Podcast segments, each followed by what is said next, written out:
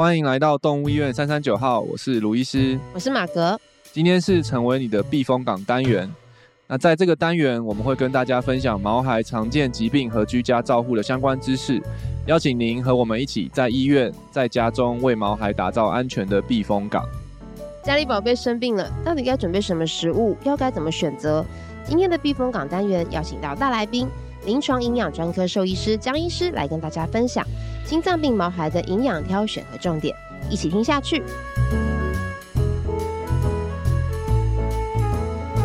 我估计呢，我们今天这一集，嗯，应该听阅率应该听阅率嘛，收听率，收听率怎样？应该是会蛮高的。哎呦，现在是要直接进行宣告，进行宣告就对了，对对，对，因为我觉得这个。嗯这个抬头，这个标题一定是很多的爸爸妈妈们很想知道的，因为我们也常被问到，对不对？应该算是除了对医疗知识、其及跟疾病相关以外，最常最常被问到就是跟怎么吃，对对对对对，要怎么吃，然后营养要补充什么什么什么这些的。那他卢医师，我应该什么？就他们一定会常常问，或者说可能网络上也最多资讯的吧？没错，对，网络上做心脏病卫教不多，但是写营养的非常的非常的多。嗯嗯，对，没错。所以我们今天很荣幸。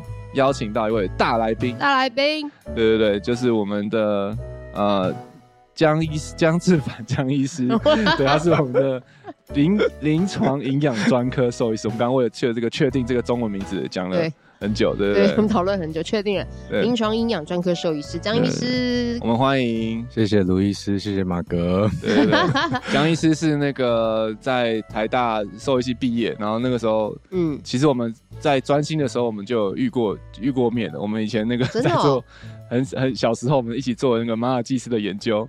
想当初抱着一堆小白狗，在礼拜天的 先理学检查，然后再做心超，对对，看看心脏怎么样。对对对。哦，所以张医师是也以前也让过心脏专科这一块。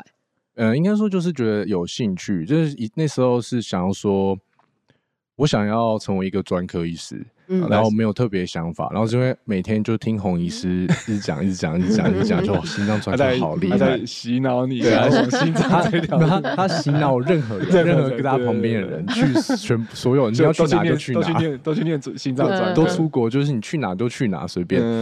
然后只是后来我是嗯，想说有机会可以学，就是这是我放在心上的事情，但是心脏专科不是每个人都可以去，心脏专科是个很了不起的。的一个专科，别这样说，别这样说，你的也很了不起啊！我们对，我们也觉得你们很了不起。对啊，因为就是好，因为这样是这样，起起头是这样，然后再来，我有机会帮那时候有机会帮一个宠物食品公司工作，就是帮他们嗯训练他们的销售，嗯等等的。那他们有很多材料，那我当然要读过一遍，然后跟业务说你应该要怎么讲，就这些东西是哪些东西是真的，哪些东西是怪怪的，要怎么跟事主沟通。嗯哼。然后那时候我发现，在台大兽医学的营养真的是有一点不太够，嗯，所以我觉得我想要再多学一点。然后大概就是这个放这这件东西放在心上。然后后来二零一五年的 FASAVA，嗯，就是 Federal Federal of 一个算是 Asia 亚洲的兽医师国际性的会议啊，刚好在台湾举办那年嘛，对，就远东小动物兽医师协会的，在一个。呃，台湾不不常举办这种大型的国际会议，但是近年来最大的是哪一场？近年来最大，然后即将有那个明年，对对，明年也会有一场很大的国际型的兽医兽医会议，二零二三年，二零二三年四月。四月还在四月，对，嗯，然后我就是我去参加，嗯，然后就刚好有一个呃美国的营养专科医师，他有一堂课，然后那堂课其实是在讲鲜食，然后我就想说我就去，然后我就去听。然后听完以后，我就跟那个那位专科医师讲话，我就说，我也我想要出国，然后我准备要出国了。那如果我们有机会联络，我们可以再联络。然后就还很很随性，就说好啊，就知道就是大家都是人都很好。对。然后后来我就如愿申请到这个加州大学戴维斯分校的硕士。嗯。然后我就去那边读书。嗯。然后读书的时候，因为那个硕士需要一个研究的计划，研究的的主题。嗯。因为我想说，那我来做肥胖好了，嗯，然后就找那个营养专科医师，因为肥胖其实就是公共卫生。我我读的学位是兽医预防医学，所以其实就是公共卫生，就是统计啊、流行病这样子的东西。OK。然后我就想说，我可以做这个研究，然后我就跟他牵上线，然后就做了肥胖的研究，因为肥胖也是营养，嗯，所以我就有机会就是这样桥接到跟营养有关的活动。嗯，所以在当时那时候在台湾，等于是遇到了未来的老板的概念，对，就是未来老板。哇，所以那时候的先认识一下就有帮助吗？在在就是就在那时候就认识了，对，之后譬如要去找他当你的 mentor 啊，什么是有有帮助的吗？我觉得，我觉得讲过之后，就至少知道一个人在那边，然后你可以跟他联络，因为我就跟他要 email 了，然后我就就跟他联络。OK OK OK，对。所以这个也是告诉在如果有听现在收听的兽医师，年轻兽医师想出国的，明年的 那个 WVA 哈，好好看着来的每个重量级讲师，就给他撑上去，就直接冲了，就直接 冲了，就 email 那个 CV 就直接递上去了，对未来的机会，对啊，就在那时候开启了，对啊。然后，然后我觉得就是营养就是一个很特别的东西，因为营养其实嗯很专注在生理跟。呃，生物化学这种，OK，那其实我蛮喜欢，我大学的时候就蛮喜欢药理的，对，而且药理的概念也很强调，就是有点化学，然后有点偏就是生物跟化合化学物质之间的互动。那营养也是，因为每个营养素都是化学物啊，就是蛋白质、氨基酸，全部都是化学。对。所以我还蛮喜欢的，就是所以是他的知识的那个基础，对，就像可能我很喜欢看到心脏在跳动的感觉，对对 对。刚听他刚听他在叙述的时候，我就终于知道别人在听我讲心脏的时候的感觉是怎么样。我我就会觉得说，哦，那个还可以，还算有趣。他讲的就超有热情的，你们的热情在不同的点，对对对，都可以感受到。当我的对当就当然你喜欢看心脏停下来就不太对了，心脏跳其实好。嗯。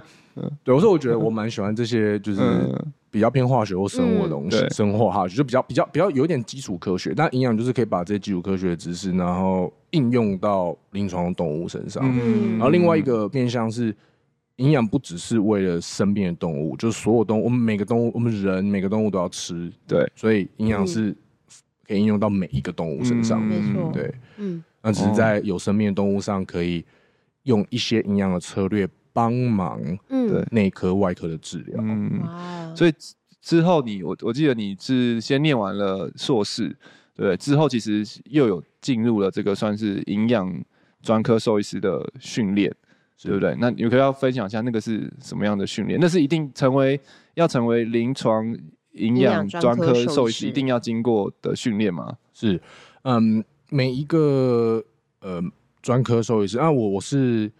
我是在美国的兽医内科医学会下面的营养专科，嗯、就是算是次专科这样。嗯嗯。那在这样子的体系下，其实每一个人都要经过住院医师训练，嗯、然后你可以成为呃呃兽医内科医师、兽医心脏科医师、肿瘤科医师、放射线肿瘤医师、各种外科、嗯、各种不同的兽医，这些专科兽医师他们都会需要经过住院医师训练。对，嗯哼。那这个住住院住院医师的训练，你要满足一些条件，嗯，然后你就可以参加呃专科医师考试，嗯，然后得到专科医师认证，嗯，就是有点像是这个学会认证你是他们的一员，嗯，这样子。那提供营养专科训练的学校没有很多，现在现在会比较多，因为我们有经过一点一些诊病，就是本来的。呃，营养专科学会是另外一次独立的学会，那好像最在去年加入了美国内科兽医学会，所以经过这个诊病，然后。大家就可能有机会会增加不同的训练营养营养专科兽医师的学校。我听说我们心脏科已经算是小众科了，但是营养科更小众。对，就是世界上大概世界上九十六个人吧。对，有有这个专科营养专科执照就九十六个人。哇，我忘记了确切数字啊，大家如果应该可以在网上可以数一下。心脏专科好像也才两百一两百吧。心脏专科美国心脏就好像两百两百，美国心脏专科医师对，那营养又更少。天哪！而且我们江医师。那个他他是我们台湾第一人拿到这个台湾之 光啊，对台湾之光要拿出来，真的真的 第一人拿到营养专科医师的，酷哦，就是很荣幸就得到这些知识，然后有机会可以跟台湾的兽医们分享。所以经过了这样子，哎，那是几年的训练？我们我们这时候是两年，两年的，那之后是训练可能会变成三年，因为变内科医学会之后，就可能会有些内科的训练也会要一起。所以在那个训练过程中，你们是什么一直在做实验吗？还是是？是要看病吗？对啊，对，那就是这牵扯到就是这个专科医师认证，你所需要满足的，我们说 credential，对，我不太确定那中文是什么，条件啊，条件这些条件，一些条件。那最基本就是你一定要有足够的看诊时间嘛，嗯，然后再来就是你要满足我那时候要写临床病历报告，嗯，然后临床病历报告就是一个他们的他们的这个指示有点模糊，但也有点困难，就是这个 case 要。维持的时间要足够久，但是又不能太久，因为你要写在一个有限的格数 数字数，不能那种只来看过你一次的，是你要多次，你要多次的调整，然后以证明你是有这样的知识的人，你有这样的能力，对，然后三个 case 要是完全不同的病。那你才能展现多你的多方能力，不能都是心脏病，然后心脏肿瘤，对，肾脏这样，对，等等，所以就是他有这样子的规范，然后让这些病历报告经过批改之后，然后来确定你是不是有满足这个病历报告的条件，嗯，然后再来你还有教学，因为在教学医院嘛，所以就是你要教呃兽医系的学生，嗯，然后他们可能会他们会有临床的。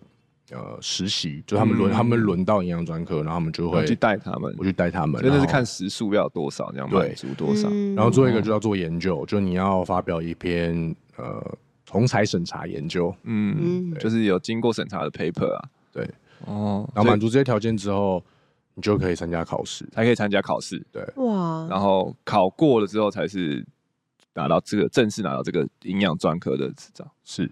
哇，这样花多久的时间呢？两年内，就是两年要搞定，两年搞定。这两年应该蛮忙的吧？对啊，这样听起来 要做研究，要教学，然后又要有一定的诊量，对，时间，然后还要预备考试。对，我我觉得这有点像在模仿，就是专科医师的生活。嗯，因为如果你变成专科医师的话，就是你要看诊，然后你要你偶尔要演讲，然后你可能还你可能在学校，你可能要做研究等等，就是。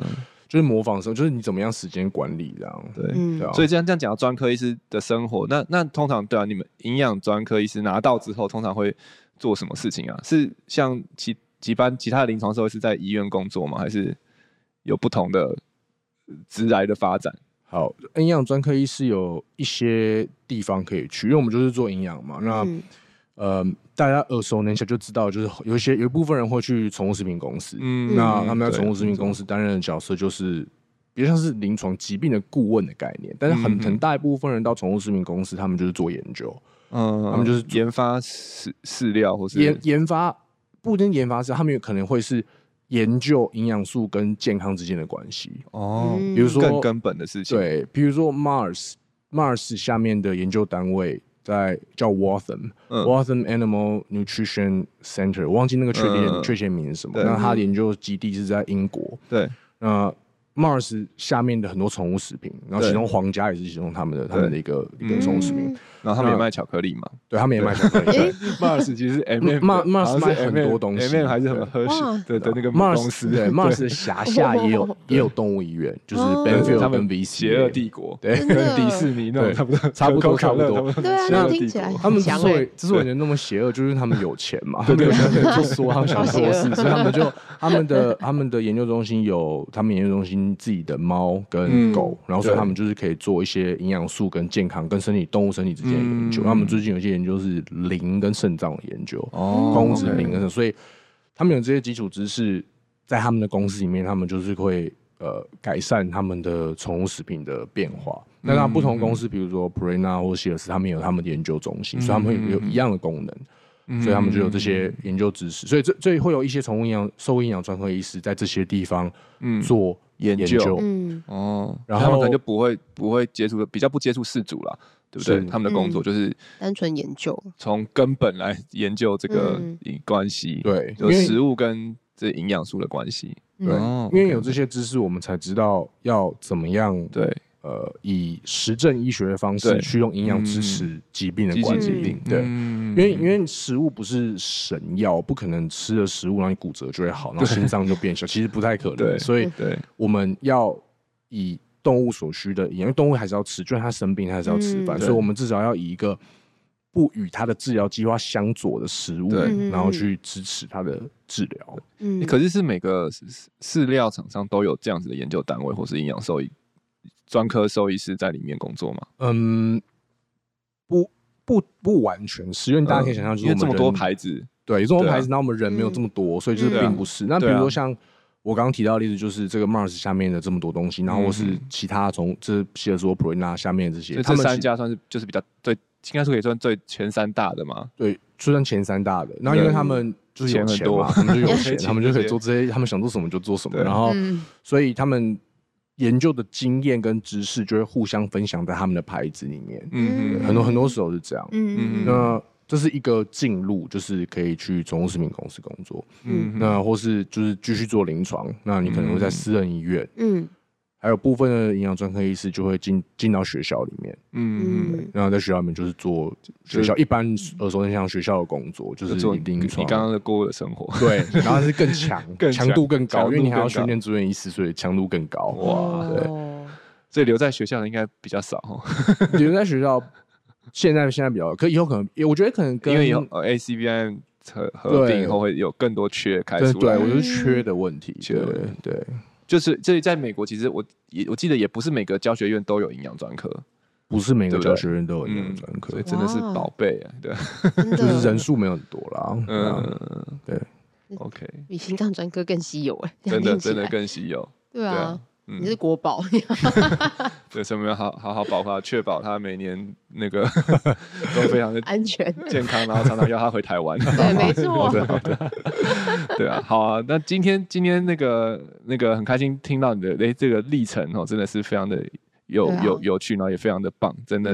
然后，所以我们今天还是，毕竟我们嗯嗯是三三九号嘛，三三九号我们心脏病最多了，没错。对，所以我们还也也是很高兴可以请江医师来特别来聊一聊啊。嗯，那如果我知道，因为在营养东西，他们很，我觉得他们很厉害的一点就是他们不是针对某个系统的病，他们是每一个我们每一个专科的病，他们都要了解。就他其实不只要了解心脏病，要了解肾脏啊等等。那我们今天可能没有那么多时间聊所有疾病的营养，那我们可能就还专注在我们。在我们医院最常看到的心脏病患，对，那如果是以心脏病患来讲，嗯、可不可以跟我们分享一下？那营养的重点有哪一些？是我们需要在食物上面，或是或是有没有什么补充上面可以做的事情？重点是提点我们一下。哦，我就因为回到就是大家都要吃这件事情，就是动物它最需要就是热量，对、嗯，那这跟心脏病的动物也没有差别。心脏动物病，心脏动物，心脏病的动物也需要吃药，嗯，对。那当然最重要就是所有的营养计划开头就是怎么样维持一个动物的理想体态。那如果它理想体态有问题，你要怎么样让它促进成为一个本来不不理想成为理想体态？所以就是热量摄取，这是最重要一步。那对心脏病的动物，我们担心的是它的呃恶病质造成的肌肉减少，所以我们要支持它的蛋白质摄取。嗯，然后就这样就主要两个。然后再来就是一些体态的部分，我我之前有听过说心脏病患其实可以。稍微胖一点是没有关系，是是对的吗？稍微胖一点的意思可能就是假设 BCS BCS 就是 Body Condition Score，就是体况评分表，它是一个九分的表，嗯，一分是过就是极极端超瘦，然后对皮包骨，那九分是过就就是肥胖，嗯，然后以狗来说，四分跟五分是理想体态，是理想体态，所以就健康的狗，对，像卢医师刚刚提到这个是呃，是不是要让心脏病的动物多有一点？存货可以让它销售，嗯、那这种情况也许五或是接近六，我觉得是可以。可是你如果到肥胖，嗯、其实你会增加你的心输出的负担，因为组织变多嘛。所以，我们我还是不建议肥胖，因为理想体态是四或五，那也许你可以五或多一点点，多五或多一点点这样子。那、嗯、这个这个研究在人也有发现，就是一个呃，他们叫做什么？Obesity paradox，, paradox 就是就是肥胖的矛盾。对，那有些肥肥胖的病人，心脏病的病人，他其实过得比瘦的心脏病病人好。其实有个很重要的理由，是因为他肥胖，他增加不只是脂肪，还有增加肌肉。嗯，所以他整他整个身体的体体体况的储存的量，嗯，就像卢医师刚刚分享的这个，他比较多东西可以消耗。对，它就是有这个基底，它有那个本，对，可以消耗。所以我觉得心脏病动物，如果它体态是六，我可能就不会急着要让它去减肥。然后说五以上，我觉得就还不错，我们可以维持。但是也不要到七八九，对，这种过度肥胖。那肥胖有太多跟肥胖有关的问题，所以我们不是很建议肥胖。理想体态加一点点，也许也许没有太大的问题。但体态就不建议心脏病患是看起来很苗条的，因为像有些。有些毛孩爸妈就希望他家的狗都是看起来苗条苗条、瘦瘦的，啊，可能三或四吧。对，对那就太又也太太瘦，对不对？我觉得这也很有趣，就是我常常听到，就是在美国或者其他事主都希望他们狗越大就好，他们觉得越大就是肥胖，但对，然后所以说我比较少听到就是会让动物比较瘦的事主，但也许还是有吧。所以我觉得，我觉得就是最基本是维持理想体态，就是四五分，然后也许心脏病可以偏五一点，对，这样子。就是最基本理想理想体态。然后在因为而且维持理想体态适适度的热量摄取，其实也帮助你留下蛋白质，因为。如果你的热量吃的不够，你吃进来的蛋白质就会经过呃糖脂新生啊，还有其他的生化反应变成热量，嗯嗯嗯，所以就会消耗掉。对，所以你蛋白质就不会作为你的蛋白质的，你的氨基酸就不会借借为你当晚建构你身体蛋白质的材料。嗯，对。所以就很像我们人说那个，你吃你要吃也要基础代谢量一定要吃到。够，不然其实吃不到那个代谢量，它可能就会肌肉也就会开始消失，对的消耗掉这种概念。这是这也是心脏病动物要在意的地方，因为心脏病动物它可能都有点喘不太过来，然后你说你要让它吃饭，它因为你要吞咽的时候，其实你会要稍微闭气，他自己都快喘不过来，就是他也不太想吃饭，所以食欲还有当他身体基本身体的。不舒服的感觉，可能他食欲也会下降，所以他吃的热量变少，嗯，他就会消耗他的蛋白质，因为你总是有你身体蛋白质的需求代谢，所以他就要消耗你的肌肉去产生这些氨基酸，嗯嗯，嗯，那你热量一定要足够，然后才可以控制这个病况的恶化，嗯，对，所以在心脏病，我们通常只要遇到是吃不够了，比较少是会遇到吃太多，比较少，对对，其实临床上面比较常是大部分是吃不大够，然后就。就是可能就真的是越来越瘦，就可能或甚至他可能吃的量是跟以前一样，但可能他有心脏病后就消耗越多，他就越来越消瘦。对对啊，嗯，所以我们就是要想办法用热量跟蛋白质的摄取来慢缓减缓这个进程。嗯嗯，然后这这两个东西是比较重要的，那还有其他有一些微量营养素，就比如说大家最常听到就是钠。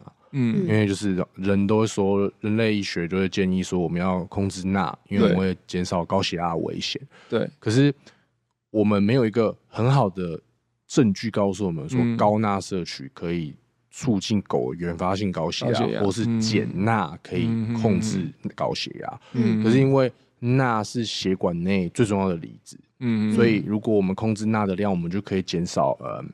血管内容积，嗯嗯，所以你尽管血管容积，你就可以减少你心脏的负荷，嗯，对，所以这是血管的血都还是会回到心脏嘛。如果血管内的容积就是血量越多，心脏的负担就也越大，对，嗯，所以这是一个钠出发点。那每一个人对。心脏病动物应该有钠的摄取量，其实都有点不太一样，因为其实我们没有很好的证据说到底应该要多少，限制到多少。对，可是过度限制钠其实会有问题，因为你的身体需要钠，你你吸收很多营养素、糖、葡萄糖、氨基酸，它都需要跟钠一起吸收，然后还有你身体的正常的呃血管容积，还有细胞的体浓度、梯度跟电位，它也需要靠钠来维持。对，嗯，所以如果你没有钠的话，也是你会想办法把钠留下来。对，他们的方法就是用。肾素血管张力素醛固同系统，哎呦，好强哦！竟然讲得出全部的中文，英文叫 RAS，对，然后这个有点有点专业。总之就是身体其实会有一个代偿了，就是我们的身体其实就是上帝设计的很很好，就是会有个平衡。你只要什么太少，它就会给你补回来。对，所以有时候你希望钠少，你给它少，但是你少到一个过头的时候，身体就会反弹，然后就是说我那我自己来把钠留下来，所以反而会。又会过头，对，那反正那过头过程，你像高血压，或是因为这个过程它这是呃醛固酮其实会影响钠跟钾平衡，所以他要把想把钠留回来，他就把钾丢掉，丢掉，所以就会有一个钠钾又有一个不平衡的问题。对，那钾就跟心电图等等那些我觉得很难的东西 相关，所以 所以我觉得过度的限制是会有问题的。嗯，那刚刚提到了钾，所以。钾也是一个很重要的离子，就是跟这整个系统是有关系。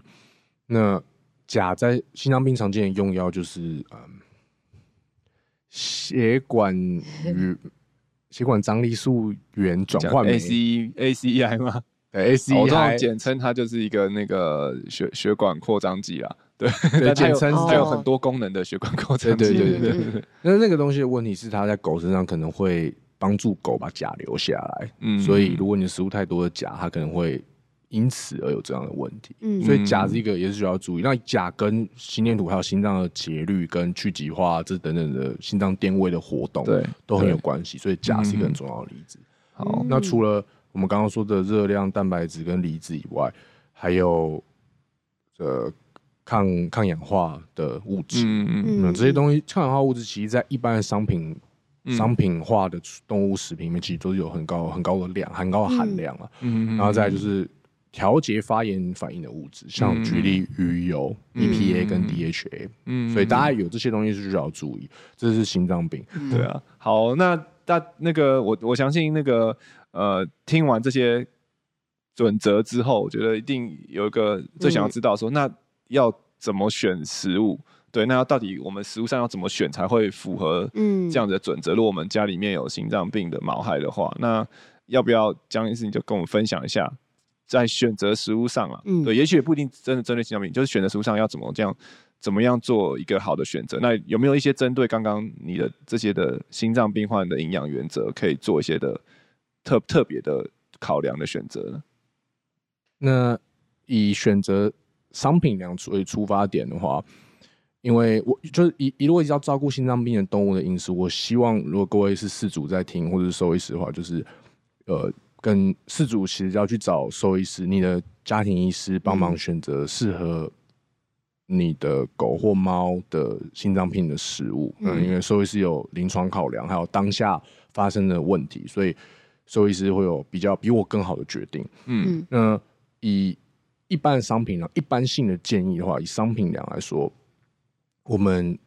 希望去寻找的是这个商品粮，它有一些特点，它要满足一些特点。那我现在讲的是美国的 AAFCO，就是 Association of Animal Feed Control Official，嗯，就是 AAFCO，它是一个美国的政府的单位嘛，这算是政府下面的单位，但不是政府里面的东西，就是他们是额外的人去组成的单位，然后他们他们建立了一套。规则，然后让美国每个州的立法单位去遵循那个规则，建立他们的法律。所以 AAFCO 不会 approve，不会不会赞同，不会不会帮背书，不会认证。AAFCO 不会帮食物认证，这不是 AAFCO 会做的事，绝对不会。所以 AAFCO 不会做这件事情。所以，因为市面上会看到很多 AAFCO 认证饲料或什么什么，其实 AAFCO 应该是不会做。所以你如果说制定法律，对他们是他们他们制定一个。模模模模范的法律就是 model law，所以是这个东西是你我们应该要这么遵循，但每个州可能会加加重加减加减做一些他们自己的法律，所以应该是比较是应该说它的这个饲料可能符合 AAFCO 的一些的标准，对。对，这个是比较合理的讲法，而不是 AAFCO 认证他们的饲料。就算是符合标准，它其实 AAFCO 有 AAFCO 规定的讲法。他不会说我符合的标准，连这个他会有一些，因为因为还有些特定的 turn，应应该是这样说，就是在美国，大家都觉得这是一个我应该要做的事，习以为常。可是台湾就会比较新奇，因为台湾没有，嗯还没有完整的规范，对，所以台湾大部分还是遵循美国或是欧洲的规范。嗯，那他们就会觉得遵循美国规范是很了不起的，所以，所以在美国其实不会特别去提说这个，因为这就是个基本嘛，就是你可能你要出品，在法律上规定你就是要符合这些，所以你市面上买得到，基本上。应该都是符合这些基本的标准，也是有没有符合的啦。偶尔。那没有符合，他会自己标出来嘛？说 non AAFCO，可 是他他没有满足那些，对，他没有满足那些 AAFCO 建议要有的资讯，他包装上面包装上面有那些资讯，那这第一步我们就会直接筛掉，筛掉，所以这就是就不行，对啊，因为这个连这都没有，就是我看你是不懂，所以 AAFCO 不是高标，它算是低标，AAFCO 是最低最低标，至少要你至少要最低门槛，嗯，它是一个。保障你的基本权利的门槛，OK，基本的标准。每个对每个宠物食品公司都应该要精益求精，然后他们要做他们能做所有事情，确保每个食物都是安全无虞，而且可以保维持动物的健康的。嗯，我觉得这是宠物食品公司应该做的事情。嗯，所以是最低门槛，那 AAFCO 有一些建议包装上要有的资讯。嗯。当然，你包装的名，这宠物食品的名字一定要有嘛？这是什么宠物食品？然后是干粮还是湿粮？然后它是给什么动物吃的？嗯，然后它的热量密度是多少？热量密度是一个很重要的资讯。热量密度就是它假设是干粮，可能什么一杯几大卡？嗯嗯嗯，一克几大卡？一公斤几大卡？这些东西叫热量密度。那罐头可能就是一个罐头，一个三点五盎司的罐头几大卡？这些东西是一定要有的。嗯哼。然后 AAFCO 还会规定，就是你可能要宠物食品公司要给呃喂食的方法，喂食的量，嗯，有一个表。嗯。然后再来，AAFCO 会规定从什么东西要把这些包装上要加上保证成分分析，嗯、相信各位饲主就是很耳熟能详。那保保证成分分析其实是有一点点 tricky 的东西。你说像什么成分，什么鸡肉、牛肉，那那个是成分表，都成分表。保证成分分析是粗蛋白、嗯、粗脂肪、哦、粗纤维跟水分。OK，然后一定要有这四个东西，你一定要有这四个东西。嗯、然后这些资讯就是让呃饲主或者让兽医知道说，哦，这里面大概是什么。家园告诉你说，这初步的告诉你说，这个食物它里面的内涵嗯，可是你有时候不能拿这个东西去完全跟另外一个食物做对偶的比较，因为可能制成各方面其实不大一样。对，制成不就是它没有告诉你生物可用率，它没有告诉你，嗯呃。氨基酸的数量，嗯，等等等等，这样水很深啊。对，那 AAVGO 他们现在在想办法改变这个标签，要变得比较像人类的食品，就是热量，然后大家都相信常常看到就是那个人类的标签嘛，就比较大一点，然后上面一些热量，然后蛋白质、反式脂肪、脂肪、碳水化合物等等这些，所以这是之后的事情，对他们现在正在做。OK，所以一定要这些东西就是一个最低限度。那我刚刚提到，就是刚刚卢医师有讲到什么 AFCO 满足 AFCO 的这句话，那在美国 AAVGO 的规定的下面，这句话是叫做 AFCO Statement，就是 AFCO 的、嗯、的标示标示。的标示。嗯、那它有这个声明标是有特别的写法，它有一些特别的句法。那他们是用英文写会比较有感觉你发现中文有时候会有点文句有点怪，嗯、但是就是类似的意思。他通常想要表达的就是这个产品它经过了。它可能是因为 formulation，就是在配方的过程中，我们知道满足营养素，或是用 animal feeding test 来知道，可以确保这个时期的动物吃这个食物不会有问题。OK，然后他们经过的这些这些这些方法证实，这个食物满足成年犬猫所需，或是呃成长期犬猫所需，或是满足怀孕泌乳所需。嗯，所以大家相信，大家很常听到就是成年动物或是。全龄，嗯，全年龄 all life stage，那就主要是这两个，嗯、因为其实你可以满足成长，又满足成年，你就可以满足怀孕跟泌乳，嗯、所以才会是一个全年龄跟成长期这两个主要差。所以呢，AAVGO 的建议会依照这不同的时期，它有不同的营养的的标准，有不同的我们已知的营养标准，对，然后所以会有可以可以区别出这些东西，然后用不同的实验方法或是呃呃是呃。这个这测量的方法得到能不能满足这些标准，嗯、然后所以有这些资讯，它就是一个，当然还有一些其他。那我现在就是我是大概率提到这些比较重要的，嗯、然后有这些资讯就是在这个包装上，它其实就是一个合理的，你可以说它遵循 AAVGO 的要求。OK OK 的一个宠物食品，嗯、所以满足这些东西都是一个最低标准。对，那你要怎么样可以找到一个就是更好的呢？或是我们说？最适合动物的，嗯、那当然这是跟动物的身体身体状况有关，那就就牵扯到就是您您的各位饲主家庭医师的意见。嗯、那如果是单纯是以健康的动物来说，除了满足 AFCO 最低标准，嗯、呃，世界小动物兽医师学会 WSAVA，嗯，他们有一个问卷，就是一、嗯、一个一个。问卷上面有一些题目，然后你可以打电话或是用电子邮件联络一些宠物食品公司，去问他们是不是有相关的答案。嗯嗯，我记得好像有中文版的，对，这有中文版，我们可以把它放在那个资讯栏连接，大家可以点进去。有中文版，嗯嗯，那就是可以跟这些宠物食品公司联络，然后问他们说，你们的公司有呃具有宠物营养或动物营养专业的 PhD 或是。呃，兽医营养专科医师，嗯、或是有其他类似背景的人吗？嗯，你们的公司有没有一直在做一些研究，然后去精进自己的产品？嗯、然后你们的公司有没有遵循什么样的规范？嗯、等等的这些问题，嗯、大家可以有兴趣可以去找。然后刚刚我们提到，就是美国的没有没有很多兽医学院在有营养专科医师，或是没有很多兽医学院有这个营养的的部门。那其中一个兽医学院就是就是我之前去田纳西。大学，然后拜访的时候，嗯、他们就他们的营养专科就是会叫轮轮值的学生，就是去打电话，就他们每个礼拜轮学，就每个人发一个自己抽一个公司，然后去问这个问题，然后他们就收集所有答案，对对对，他们的一个实习的一个活动哦，然后所以他们应该打完可以把答案整理一下分享出来，可能可以可能可以问他们，我我我没有，我们就不用再打一次。了，对，反正就是有这样子的呃这些东西，就 Afro 最低标准，然后如果有兴趣的话，可以再问上面的。然后这是食物，对 食物的部分，然后再来是应该说饲干是，比较是饲料吧，对不对？就是就是商品化的对商品。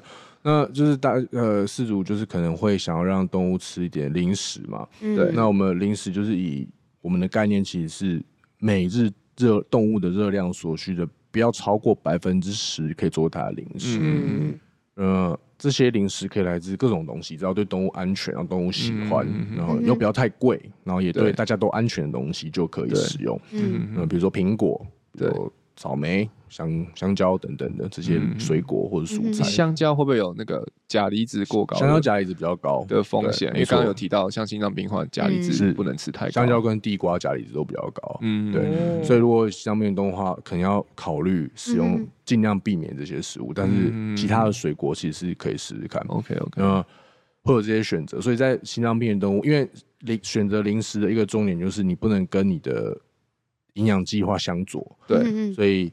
心脏病我们要避免过高的钾，嗯，呃，过高的钠，然后如果是钾，看情况，有可能要避免它过过量摄取，然后等等。那像我们如果是上网搜寻什么高钾高钠食物出来，人有很多人的营养师都会做那种表格，是可以动物也是可以参考的嘛？对，然后那动物那食品动物是可以安全，就是是没有问题的。所以我说我说我们如果要避免，就是搜寻高钠食物，然后就会列出一些，那我们就是避免那些。食物对，那就最最简单的一个方法，一个方式去避免这些。哦、但是，但但是有个很简单的，可以跟大家分享一个概念，就是大部分的人造食品钾都很高。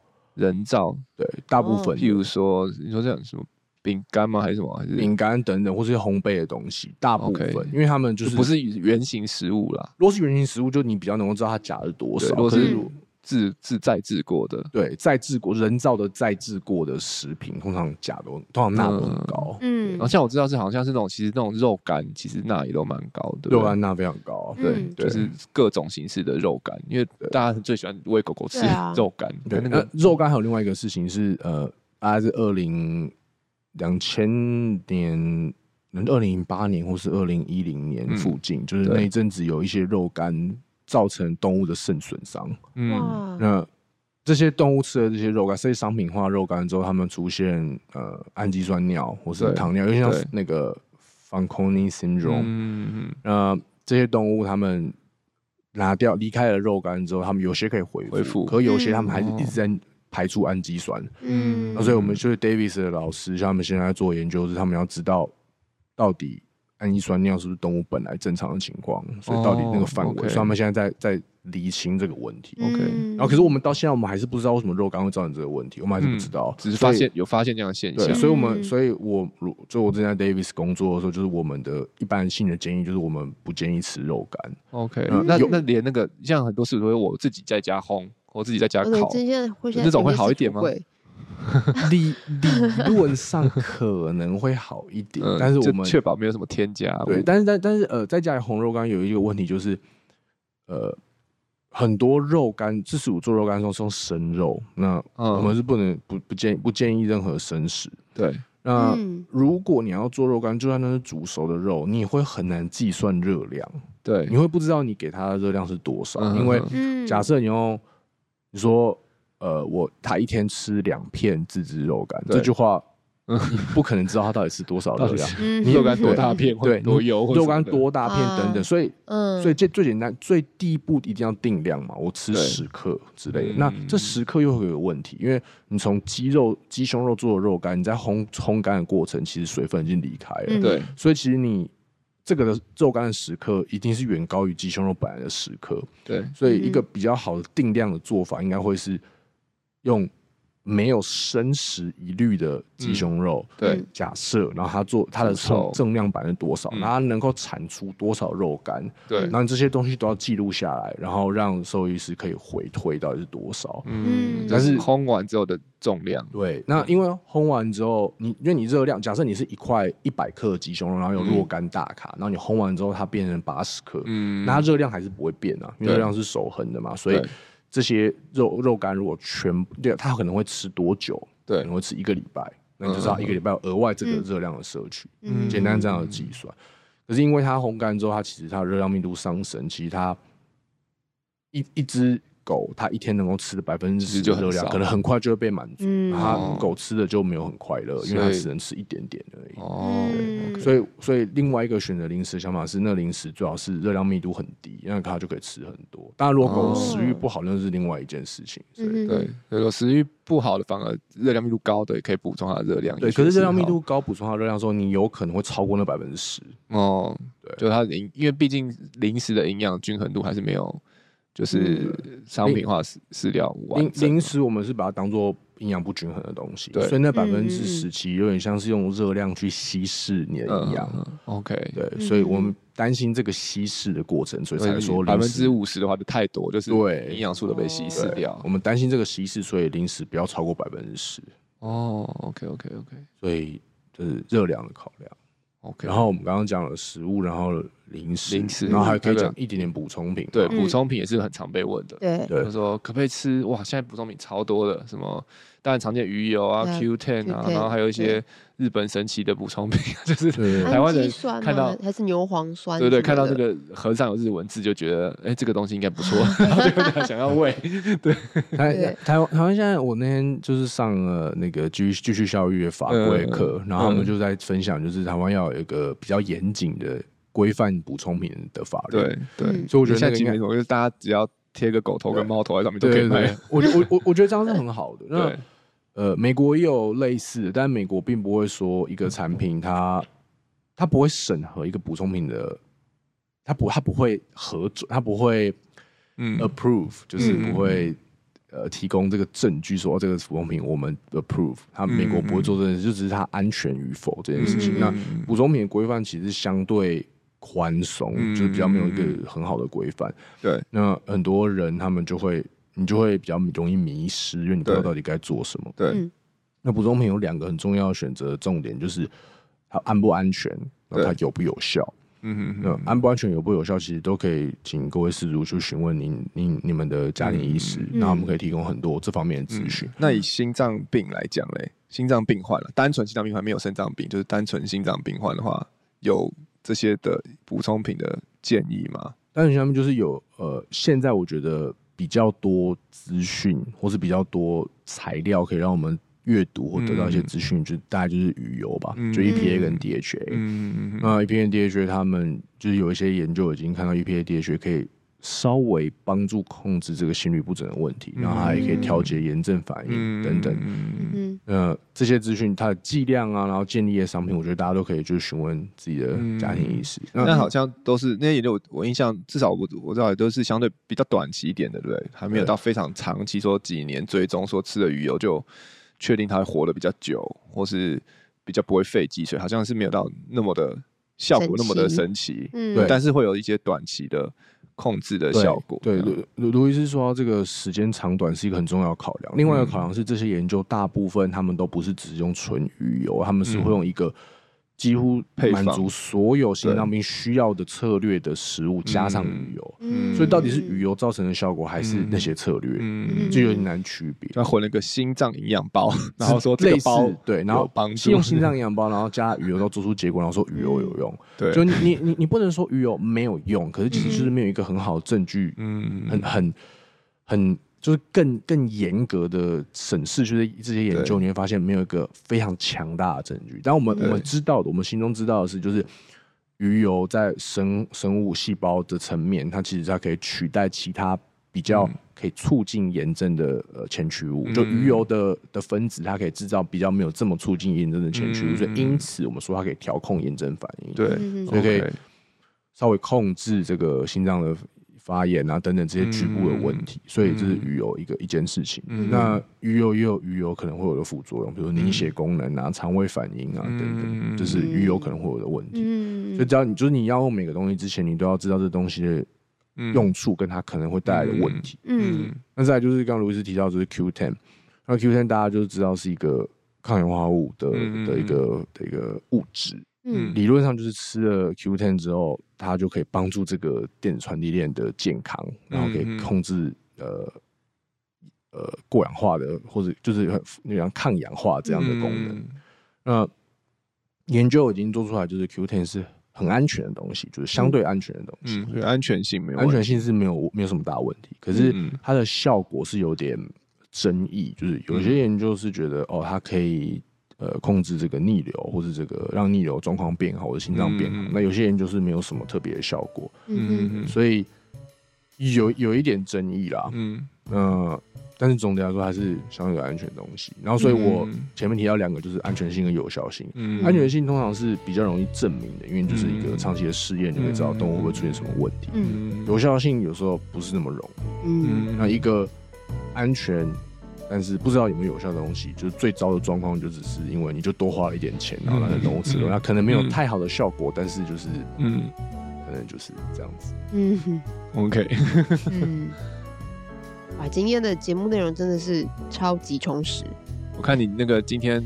中间话比较少，是因为那个知识爆量，就是有点。我一直在吸收，嗯，你那个是什么？嗯嗯嗯嗯嗯。脑脑袋知识爆炸，来不及，没有没有空来问我这个问题。OK，对啊，很好，希望希望大家 对，就跟马哥一样，就是有这种知识爆量，然后有有深刻的学习。嗯嗯。但我相信应该还是会，因为听了江医师的分享，会有吸收，然后但一定会有很多很想问，引发更多的问题。对对对，没问题，你可以写在下面，我们看看有时间。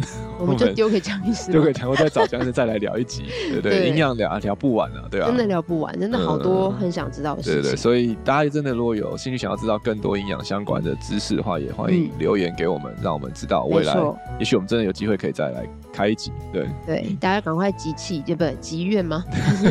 下面留言许愿许愿许愿许愿，对。期待江医师可以再来一次，谢谢。对，那今天再一次谢谢江医师到我们的节目来跟我们大家分享。